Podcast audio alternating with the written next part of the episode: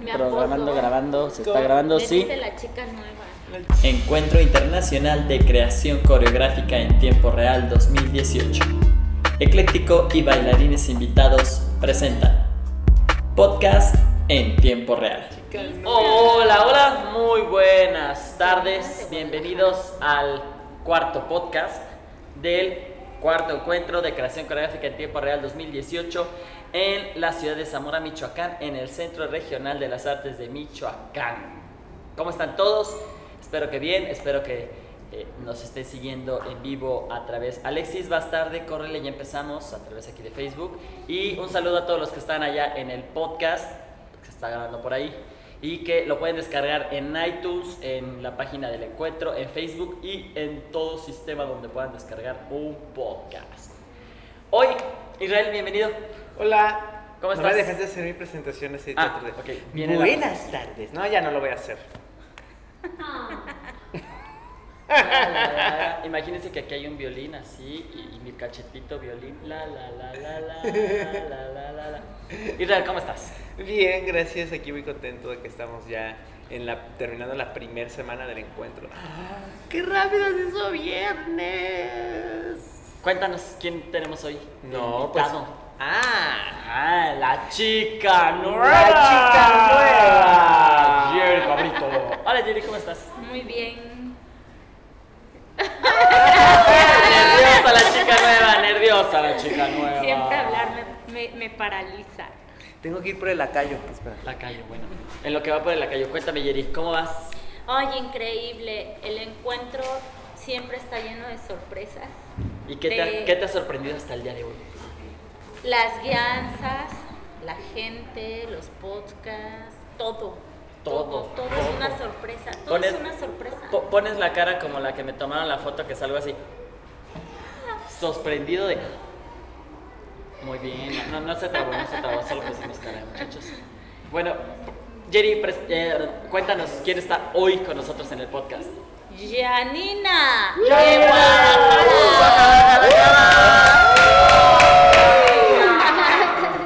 Cuéntanos quién más está con nosotros hoy. Un chongo zamorano. Un chongo zamorano. Saludos, Isaac. ¡Ignacio! Aplausos, aplausos, aplausos. Y como siempre, en lo que se acomoda por acá, yo los voy a dejar. Déjenme cambio aquí. Los voy a dejar con la suricata. Suricata, presúmenos. Presúmenos para que nos mo- moramos, moramos de la envidia. O secretito todavía. Es Pa' un secreto muy Es- padre, es un secreto pero muy en la padre. semana el mundo lo sabrá. ¡Ay! Perfecto, Suricata, todos tuyos. Ay, creo que lo puse al revés. Ah, sí. Adiós. Adiós, volteado. De nuevo, ahí estamos. Bueno, pues bienvenidos, muchas gracias por estar aquí en el micrófono Israel Chavira. Ah, es que bueno, ahí no nos ven, es el- la, la del podcast. Eh, queremos que nos compartan qué hacen en sus lugares donde viven, qué, qué, qué- qué rollo traen con la danza. Les vamos a dar tres minutos, para eso está aquí el lacayo, o sea, lacayo cuando suene el... Que se callan ustedes. Y este y bueno, en esa primera ronda va a ser esa la, la- la cuestión que queremos que nos platiquen. Entonces, ¿quién quiere empezar? No está con nosotros, nos faltó este Ricardo eh, Ricardo Ruiz, que es de Oaxaca. Nos faltó, te vamos a extrañar. Besitos, abrazos, nos estarás viendo. Así que puedes, puedes publicar por ahí. Bueno, si es que sigues un poco mejor, nosotros acá te mandamos todo el amor para que te recuperes y estés al ratito con nosotros. ¿Quién quiere empezar contándonos? Eso. ¡Qué caballeroso! Sí, las mujeres primero. Cuéntanos, nombre y de dónde vienes. Yo soy Janina Orellana y vengo de Guadalajara y ahorita estoy en un periodo de transición largo. Este, estoy viviendo en Guadalajara, pero me estoy moviendo mucho entre la Ciudad de México y Guadalajara, este, armando mis propios proyectos y dando clases como puedo. Ahorita el que más traigo presente es el laboratorio Rizoma y es un espacio para facilitar el encuentro entre artistas de diferentes disciplinas para ejercitar la creatividad, desarrollar habilidades de colaboración y crear redes como de comunidad y de aprendizaje. Y mm, sido un proyecto que me ha permitido conocer a muchos artistas y trabajar en un ambiente un poco informal como para empezar a conocerlos, porque yo, como dije, es un año de transición porque yo antes vivía en Los Ángeles estuve ya seis años, entonces para mí este año ha sido como de regresar a la escena en México, eh, conectar con nuevas personas, saber qué es lo que está sucediendo y cómo me puedo poner yo como en contexto. Y mm, este primer proyecto me ha, me ha funcionado como para poner un pie y saber qué es lo que sucede. Y, mm, y básicamente eso, pues también bailando. Eh, ahorita coreografía no mucho formal porque apenas estoy viendo lo de los apoyos más formales y este y conociendo gente, pero pronto, pronto sucederá, estoy segura. Seis años en Los Ángeles, ¿qué andas? Es que todavía tienes tiempo. Ah, sí. Así que cuéntanos, ¿qué, Cuéntanos? ¿Qué estuviste años. haciendo allá? Digo, nosotros sabemos un poquito, ¿verdad? Pero cuéntanos tú más. Sí, pues este, me fui allá a, a estudiar en la escuela de mis sueños que se llama CalArts. Es la escuela que fundó Disney y está diseñada para hacer como un retiro este, de artistas. Y ahí está la escuela de, de animación, de música, de teatro, de danza, de todo. Y se propicia mucho la colaboración y estuve yo estudiando ahí cuatro años, danza contemporánea, con un enfoque en producción, en interpretación, este, en coreografía y yo hice una especialidad en educación. Y ya que me gradué estuve trabajando como artista educadora con diferentes organizaciones en Los Ángeles y también estuve viviendo seis meses en Nueva Orleans. Entonces mi red de contactos está un poco como en Nueva Orleans y también en Los Ángeles. Y como De artista... costa a costa. Sí, de east to west, se los manejo. Este, y en Los Ángeles estuve trabajando mm, como bailarina, como coreógrafa, y, pero más que nada como artista educadora con diferentes organizaciones.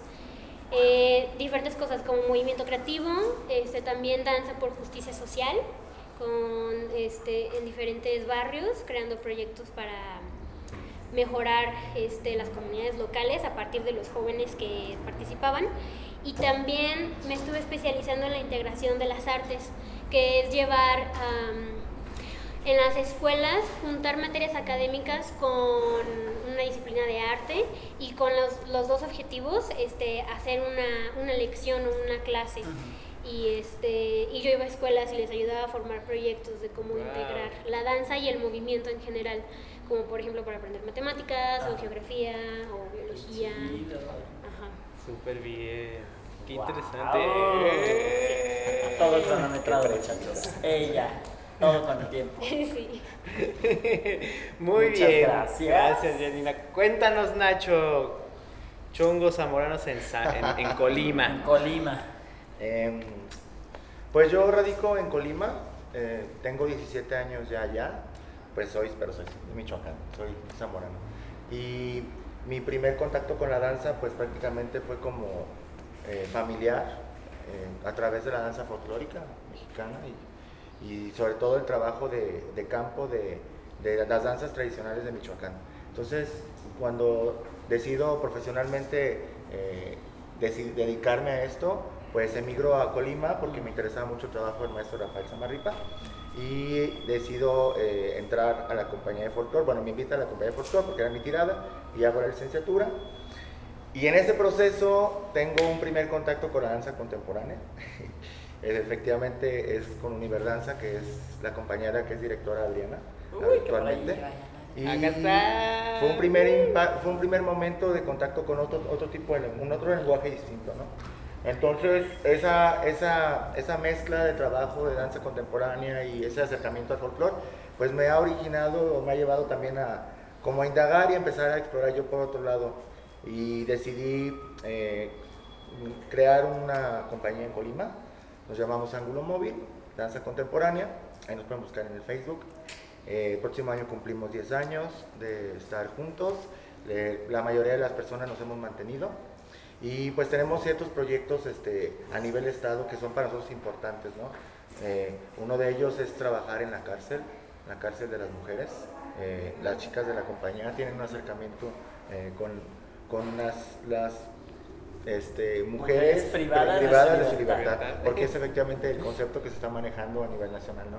Y es un proyecto social que también nos acerca eh, para poder tener otros vínculos con eh, un sector específico y eh, poder de ahí tomar otros motivos para poder crear y poder hacer otro tipo de trabajo.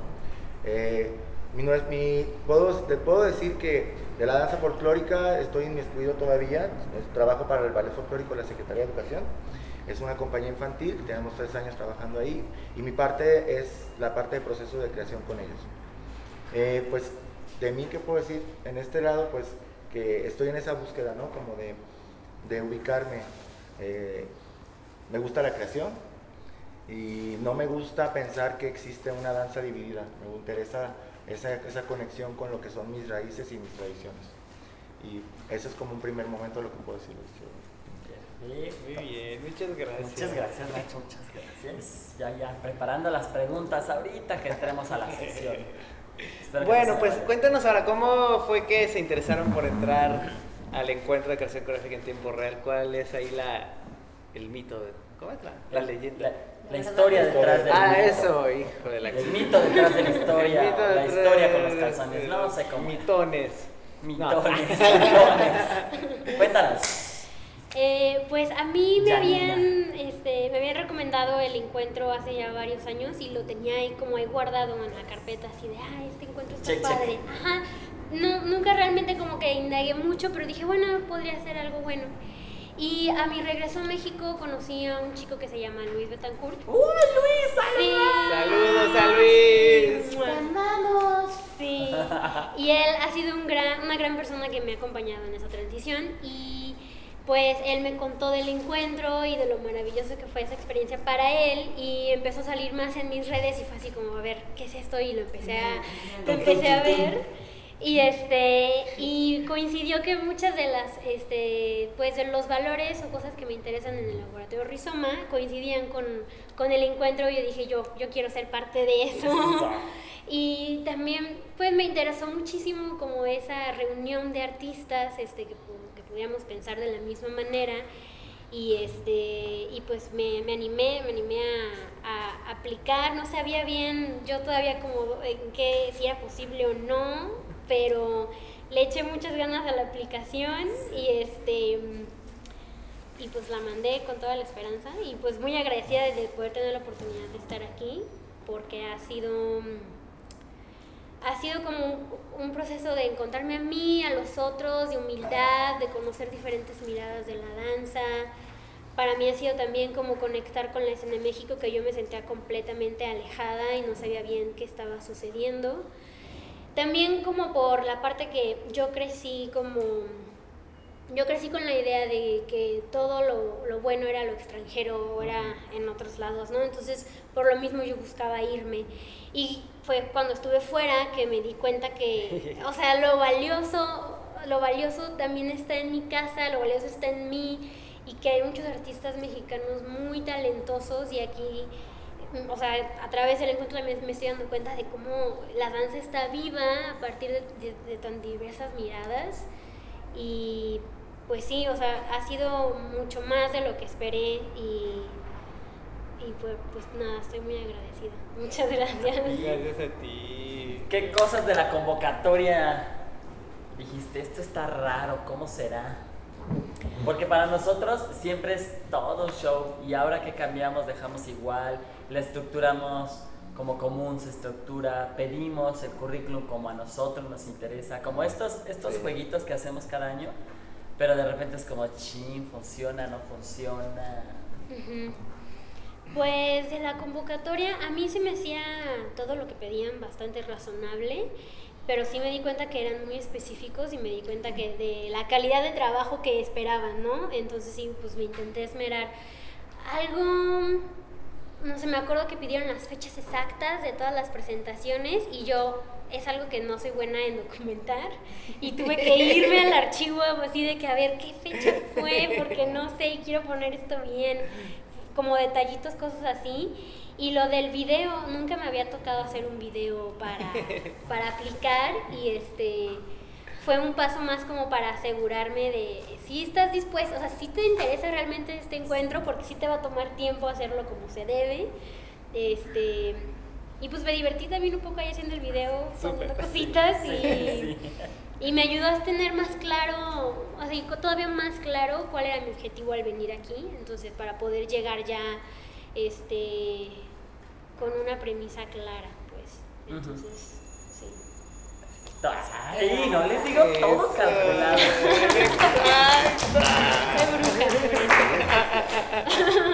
Venga, Nacho. Bueno, pues yo casi no llegaba, no llegaba al encuentro. no, pues es que en mi caso, ¿qué les digo? Yo tengo cuatro años que estoy del encuentro, pero es la primera vez que postulo. No había tenido ningún verano los pasados por mi... Estaba, haciendo, estaba en mi verano de la maestría, entonces nunca pude, siempre se empataba. Y el día que tuve ganas, pues fue muy tarde, entonces empecé a hacer como, ah, déjame, hago este, una postulación, así como que me la aventé muy ligera, y ya, hacer una postulación. Y no quedé. bueno, no es que no haya quedado, fue, no sé cómo fue la situación, ¿no? Este, eh, recibí la invitación directamente de, de Sergio. Y me dijo, oye, hay un espacio para que puedas venir al encuentro. Dije, ah, pues alguien faltó, que si me tienes que decir mañana. Digo, Ya, básicamente. esa, fue la, esa es mi anécdota con respecto a la- al encuentro, ¿no? El- a mí me parece una situación eh, muy potente y realmente eh, tenía la intención, en mi carta de, mo- de motivo lo explico, este, de estar aquí porque yo soy de aquí. Yo me fui de, de, de Zamora hace 17 años, no existía ni siquiera el Centro de las Artes. Entonces, me- me- yo quería como conectar con lo que está sucediendo en Michoacán, porque realmente mi trabajo artístico lo tengo como en otras partes y en mi estado de origen absolutamente, solamente tengo algunos contactos de amigos y ya. Entonces, para mí es una, eh, necesitaba como estar en la experiencia. Y eso es lo único que yo planteé en la carta de motivos, ¿no? Y pues me da mucho gusto, porque finalmente te das cuenta cómo el, tu, tu lugar de origen se está empezando a, a formular otras lógicas del trabajo que son muy importantes, son muy importante tener, saber qué está haciendo el otro, de poder compartir este, formas o visiones de pensar, este, estéticas y todo lo que es su experiencia. Pero esa era mi primera intención de estar aquí. Problemas de la convocatoria, cuando pediste el currículum con las obras, porque por ejemplo yo considero que yo actualmente me considero más en el trabajo del proceso creativo que en el trabajo de la, de la- de la ejecución. Ajá. Desde unos años para acá prácticamente lo, lo- mi trabajo ha sido más en la dirección. Y eh, cuando dices que hay que hacer un listado de obras, yo nunca en mi vida había hecho un listado de lo que yo considero que es una obra. Porque se me hace a veces como muy pretencioso decir, ah, esta es de 1996 y yo, ¿dónde está esa? Entonces tuve que hacer eso y así averiguar y me di cuenta que, que tengo que tengo bastante este, obras así como regada y con, y con Ajá. horarios y con horas y el estreno y todo. Dije, ah, mira, sí tengo como Sí, sí, sí, Sí sí, he hecho algo, no me le he pasado de flojo. Sí, sí. Y el video, cuando dijo el video, pues yo estaba así como de casi las 24 horas, dije, güey, ¿qué voy a hacer? Voy a hablar, no voy a leer la carta, o sea, no voy a leer la carta. Me voy a sentar y voy a hablar. Se me hizo muy raro, pero me pareció, por otro lado, ya después reflexionando, dije, es muy importante también ser coherente con lo que escribes, con lo que hablas. Y esa parte es como fundamental ahorita en la danza, ¿no? Exacto. Muchas Muchísimas gracias. Este, ¿alguien tiene alguna pregunta? Ahora, eh, ¿Sí? ¿Alguien? ¿No? Porque si no yo puedo decir algo. Eh, como que este es el podcast de los migrantes, ¿no? Iba a venir la mujer. O sea, digo, yo, yo sabía que iba a organizar los horarios del podcast así por temas, ¿no? Y el tema de eso...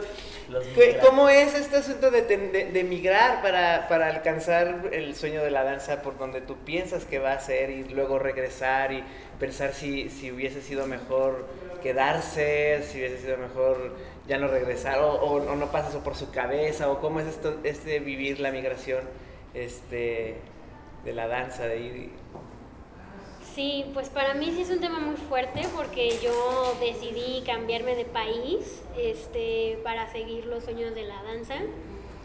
Y pues a mí me motivaba porque creo que yo, es, no sé, en, la, en mi crecimiento en la danza siempre fue como jazz o teatro musical. y para mí todo, o sea, para, para poder accesar esos lineajes yo tenía que ir a Estados Unidos para, para llegar como a su fuente, ¿no? Creía yo.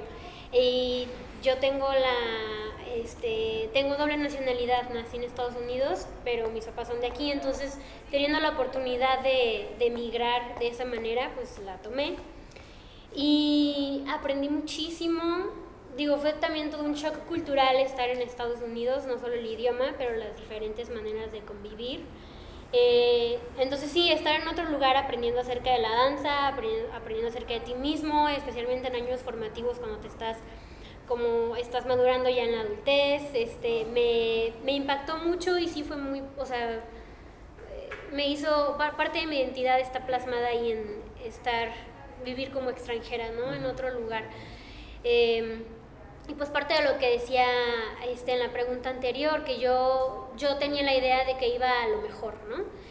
Y conforme fue pasando el tiempo me di cuenta que eso no era, no solo no estaba valorando a otros artistas, pero no estaba valorando mi propio trabajo y mi propia persona y mis ideas, este, que su raíz está en México, ¿no?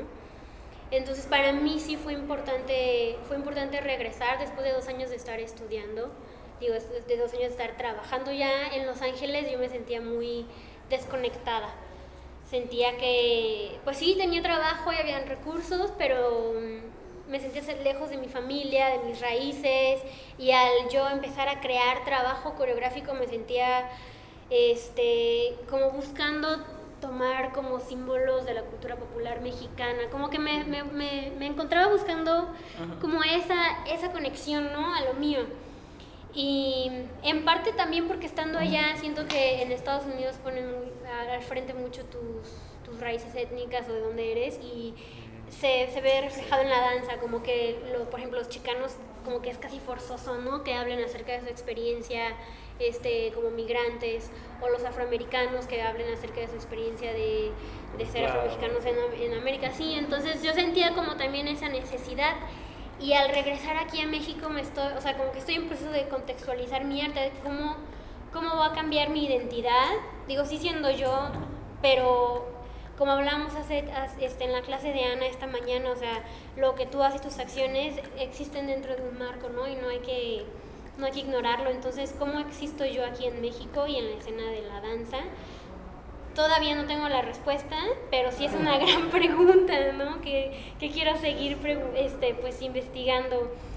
Y sí, definitivamente eso me ha impactado. Ay, todo, todo Chapoy, dime cuando me falten 5 segundos para cerrar el contexto. Ok, gracias. Lo Muchísimas gracias. Sí. Pues a mí, yo, a mí me aventaron, la verdad. O sea, mi mamá me ¿Ah, dijo, ya te tienes que ir de, de, Zamora. Bendito Dios, es una situación o de lo, o lo un saludo mamá, un saludo mamá, conozco a tu mamá. Este, sí, dijo, vas a estudiar danza, ya este, dije, yo dije, me voy con Amalia, me voy para allá, me voy con Samarripa, te vas con Samarripa y vámonos. Fue, un, fue, un, fue una situación así, te lo digo, me avientan y me voy. Y eso me dio la oportunidad de conocer como medios de producción, sobre todo pensando en la danza folclórica que siempre está como, se piensa que es muy limitado y no, no, no lo es. Y me pasa algo similar en micro, así como micro, eh, extraño Michoacán. Eh, soy amante de la cultura popular, o sea, me gustan las procesiones, me gustan los altares, me gustan todo eso, con eso todo eso me formé. Entonces, creo que esa, ese extraño Michoacán me ha llevado como a empezar a construir este, por dónde quiero investigar.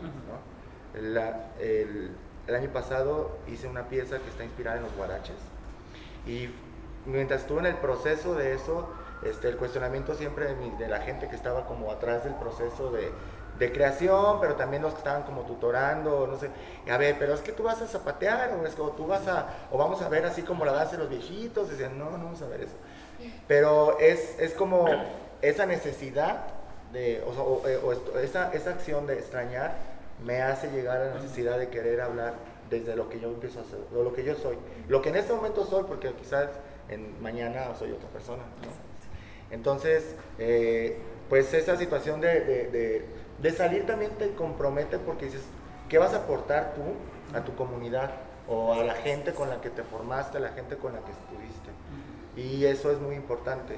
Y es así como también una espinita que siempre trae uno, ay, quiero regresar, pero quiero regresar ahora en estos términos, o quiero buscar hacer eso. Y yo creo que esa es la fortaleza más grande que tiene un espacio como este, donde seguramente nosotros vamos a tener algún vínculo en un futuro, el que sea, este, para apoyarnos, para poder este, criticarnos. Sí, es la verdad. Este, tener un- un- una colaboración como un poquito más abierta a, a que puede, y también hay que estar creciendo, ¿no? Y creo que es la fortaleza más grande que tiene este espacio. Y por eso quería venir. Quería venir a Michoacán, ¿sabes qué está pasando? ¿Qué está pasando en Michoacán y que no le cuenten? Claro, que no te lo cuenten. Muchísimas gracias. Chicos, ¿cómo andan? ¿Cómo Ay, van? ¿Alguna duda? ¿Comentario?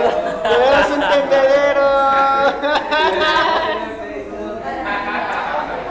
A mí, algo bonito de- de- del espacio es poder, creo, como sacar lo que uno trae y, lo que descubre como lo haya, lo haya descubierto, ¿no?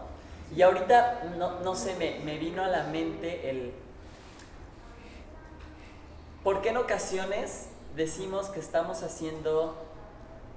eh, quizá lo voy a estructurar mal, no lo sé. Pero bueno, ahí va. Me ayudan, por favor.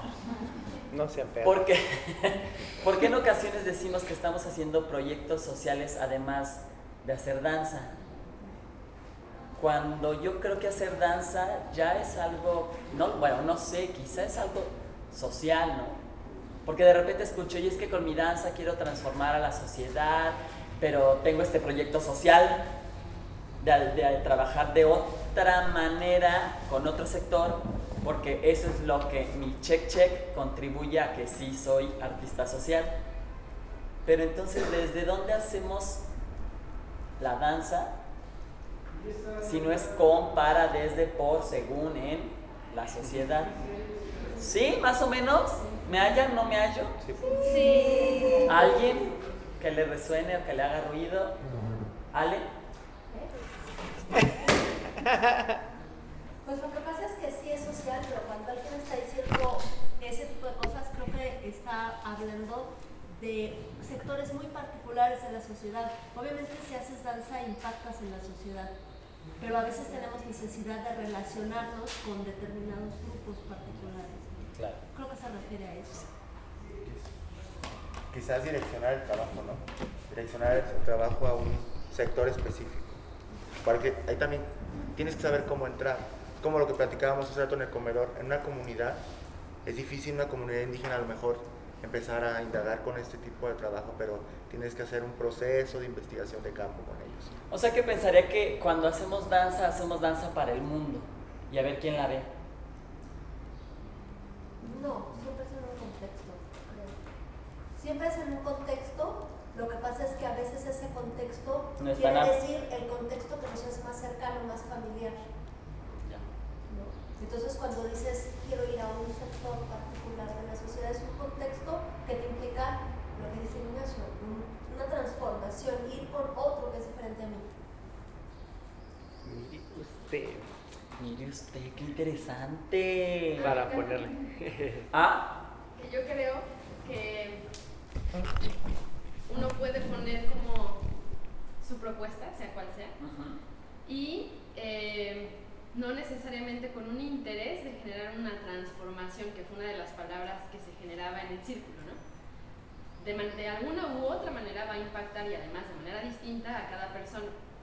Pero puede ser que si tú tienes un interés por transformar en X tema, vas a especializarte de alguna forma a tu manera a impactar en eso.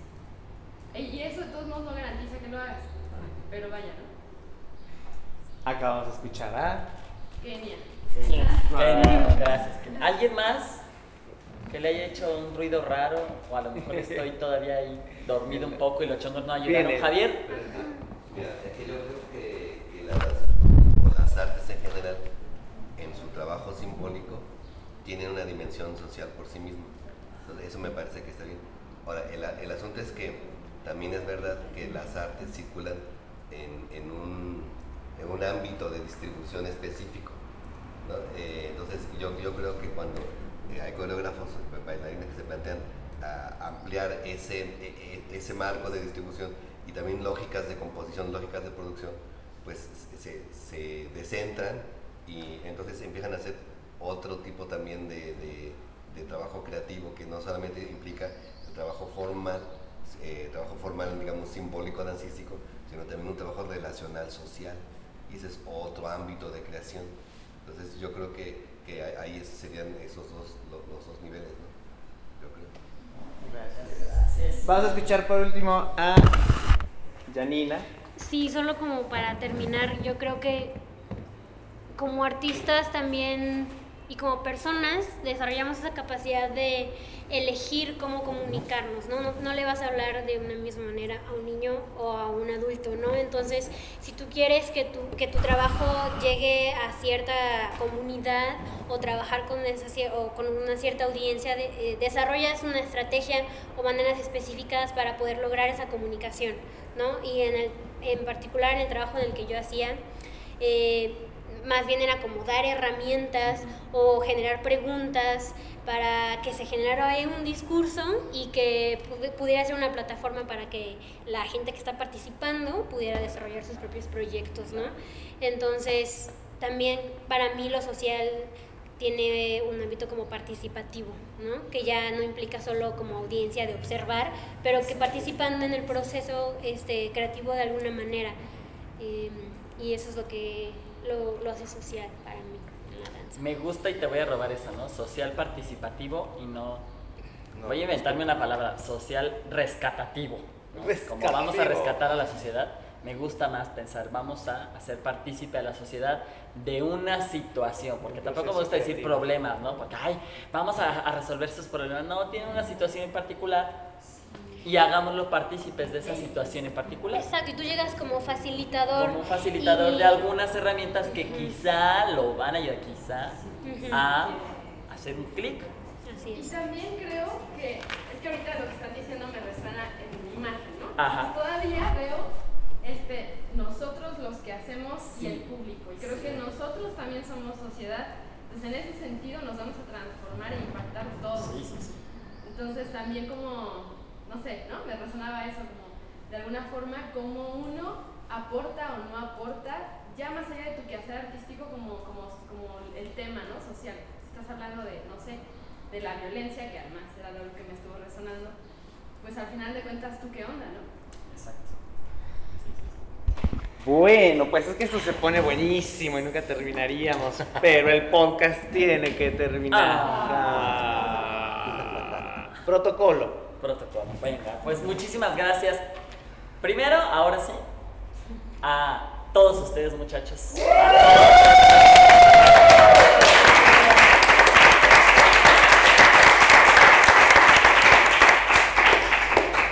Porque sin nuestros treinta y tantos, no sé cuántos son, participantes, 31. 31 participantes de esta emisión 2018, el encuentro no sería un hecho. Y bueno, también agradecer al Fondo Nacional para la Cultura y las Artes que ofrece un apoyo para que este proyecto se realice, al programa PADI 2017, a la Secretaría de Cultura del Estado de Michoacán, al Centro, Centro Regional de las Artes de Michoacán, por podernos abrir este espacio, que por favor no lo vayan a cerrar, ahí, se- ahí les encargo. Y nada, muchas gracias a quienes nos están oyendo en el podcast, eh, síganos el día de mañana, todavía tenemos más, más de qué hablar. Síganos en Facebook a través del Encuentro de Creación Gráfica en Tiempo Real. Este, Denle like. denle like, eh, mándenos comentarios, quejas, sugerencias, piropos, mentadas, propuestas, todo, dinero, todo lo que quieran mandarnos. Gracias. Y muchísimas gracias también a todos por estar en esta tarde hoy aquí y nos vemos el día de mañana. Muchas gracias. El Centro Regional de las Artes de Michoacán Presentó cuarto podcast del encuentro de creación coreográfica en tiempo real. www.scentiemporeal.com